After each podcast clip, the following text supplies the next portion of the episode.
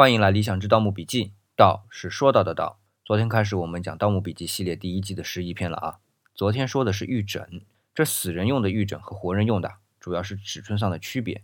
那有人就问了，为什么死人用的就小呢？是因为死人不动吗？这里除了死人不动之外啊，还有两个原因。第一个呢是之前讲过的，玉料还是比较珍贵的，能省呢就省点。第二个啊，我认为是关键，是因为死人盛放在棺椁里的。空间有限，太大的玉枕也放不下。好了，说了棺椁里的，再找找棺椁外有没有要补充的啊？嗯，对了，前两天我说汉八刀的时候说起过翁仲，要不今天就继续说这翁仲吧。除了前面说到的活人佩戴的小的玉质的翁仲外啊，我们现在看到的一些陵墓在外面有石人石马，这些石人石马呢也叫翁仲。关于翁仲的详细信息啊，我就不多说，大家可以去网上搜一下，也挺多的。那我呢就说一下网上没有的。